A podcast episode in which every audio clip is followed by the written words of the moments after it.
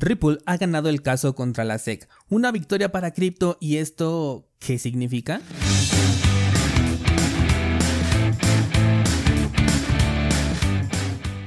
Hola descentralizados, el viernes no pude subir episodio porque estuve prácticamente Em, todo el día sin internet y eso me retrasó en muchas de mis actividades, motivo por el cual de hecho esta semana voy a subir 5 clases a cursosbitcoin.com en lugar de las 3 de rigor. Estamos con el tema del Nerd Miner, que por cierto ya lo tengo aquí a mi lado buscando hashes, mi pequeño boleto de lotería y la verdad me encanta. Pero bueno, no estamos aquí para hablar de eso.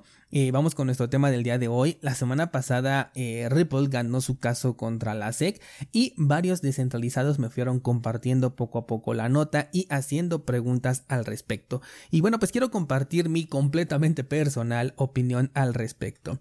Bien, para entender eh, la postura de lo que bueno, mi postura es importante que sepas que para mí cripto en este momento ya no es nada de lo que en su momento yo creí que era o consideraba.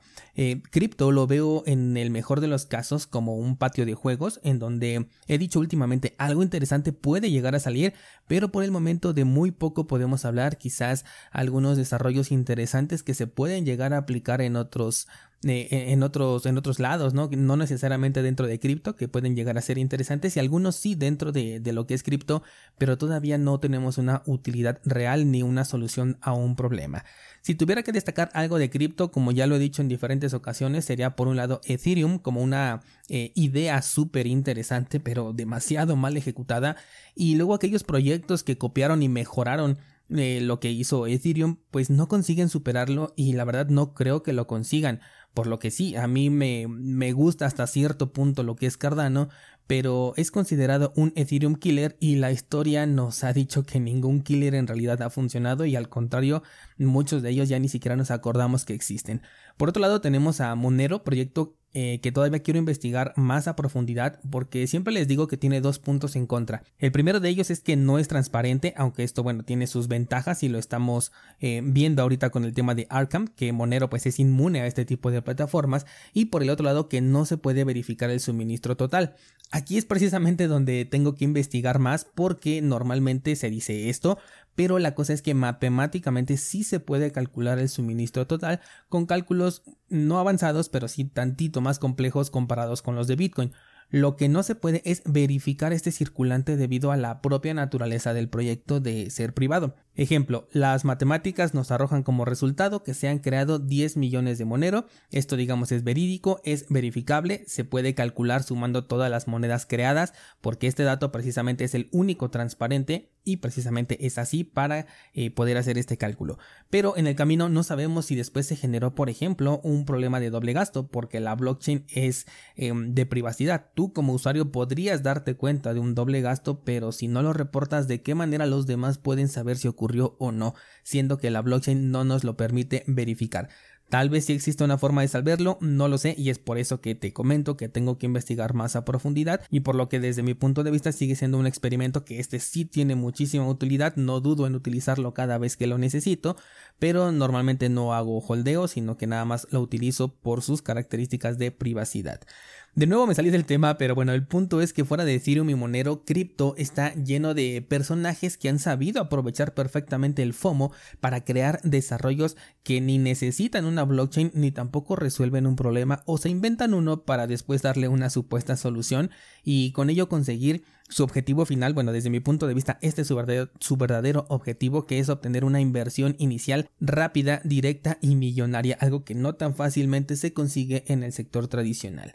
Ahora, para que algún proyecto cripto sea útil, bueno o exitoso, no necesita ser descentralizado, o sea, tampoco estoy cerrado a ello. El problema que tengo es cuando utilizan esta bandera de la descentralización para captar gente siendo en realidad una farsa, o bien cuando su propuesta de valor también es una farsa. Ahí es precisamente donde entra Ripple que tiene la propuesta de ser la moneda de los bancos. Paga por publicidad, controla desde un inicio su suministro total de la moneda junto con sus beneficiados, em, haciendo que el control del precio pues esté completamente en sus manos y al final ni un solo banco ha utilizado ni una sola vez al token XRP.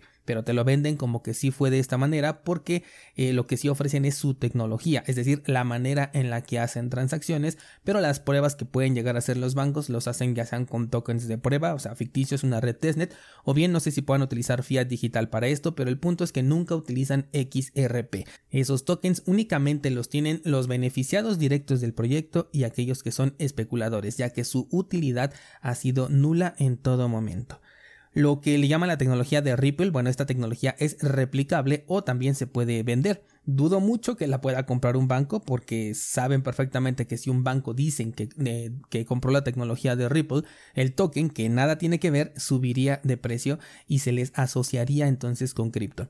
Lo que sí pueden hacer desde mi punto de vista es que les ayuden a crear su propia tecnología.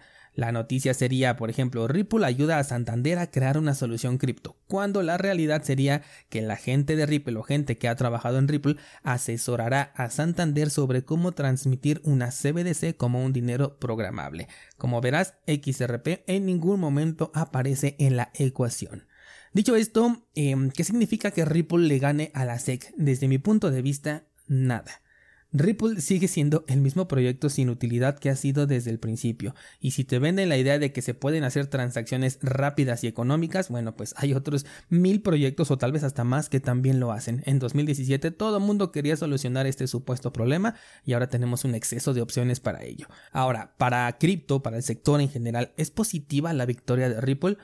Mm, pues tenemos que definir positivo, porque ¿qué es positivo en, cripto? Positivo es que podamos tener más proyectos tipo Ripple, tipo Polkadot, como era Hashrap, y si me voy para atrás, eh, proyectos como Dash, IOTA, EOS, NIO, o como Pepe y Shiba, que son estas shitcoins, ¿no? Y los separo así en, digamos, tres secciones, porque eh, quizás pienses, bueno, pero es que Polkadot sí tiene una utilidad, es revolucionario, ofrece bla bla bla, ¿no? Pero alguien dijo exactamente las mismas palabras años atrás de los otros proyectos que mencioné, de IOS, IOTA, Neo y muchos otros que quizás si eres muy nuevo por acá ni siquiera los conozcas. Eh, los especuladores son quizás los que mejor pueden llegar a aprovechar este tipo de eventos. El jueves el mercado se movió un poco a la alza, tampoco es un movimiento explosivo, pero hay que recordar que hemos visto que, por ejemplo, si Elon Musk estornuda y parece que dice Shiba cuando estornuda, el precio explota. A lo que voy es que el precio es manipulable y estimulable. Son cosas diferentes y cualquier cosa que los especuladores consideren importante, como la palabra de Elon Musk, por ejemplo, eh, me refiero a la palabra Shiba o la palabra Dogecoin, esto puede mover el precio. A esto me refiero con estimulable, porque aquí Elon no dijo compren esto, compren el otro, solo dijo me gusta o lo publican en Twitter, lo pone en su biografía y es la gente especuladora la que actúa conforme lo interpreta. Así que el mercado se puede mover por cualquier cosita. Manipulación, por otro lado, puede ser, por ejemplo, un exchange que como sus transacciones internas no se reflejan en la blockchain, ahí sí puede jugar con incrementos o decrementos de precio que en realidad no existen. Seguro que, por ejemplo, has visto en los gráficos alguna vez una vela fugaz bien grandota, pero que apenas es visible en el marco de 1 a 5 segundos con movimientos bastante fuertes. Digamos, el precio está en 30.000 y de repente sube a 70 y vuelve a bajar a 30.000, pero nada más en una vela de un segundo o de dos segundos. Esto precisamente es manipulación y lo pueden hacer los exchanges porque no manejan, eh, bueno, el, gráfico no refleja transacciones reales de la blockchain. Algunos le llaman también manipulación al juego que hacen las ballenas. Para mí esto no es manipulación, esto es libre mercado porque una ballena tiene activos reales y los puede utilizar de la manera en la que mejor le convengan, puede hacer estrategia con su dinero porque su dinero, puede comprar y vender en, el misma, en la misma operación puede ponerse de acuerdo con otra persona para que él ponga la venta, el otro ponga la compra, lo que sea, pero es su dinero y lo pueden usar como ellos consideren. Así que con base en los argumentos que puse en este episodio, para mí la victoria de Ripple es algo que leí en los titulares de las noticias, pero la verdad no accedí ni siquiera al artículo para leerlo porque no es algo de mi interés.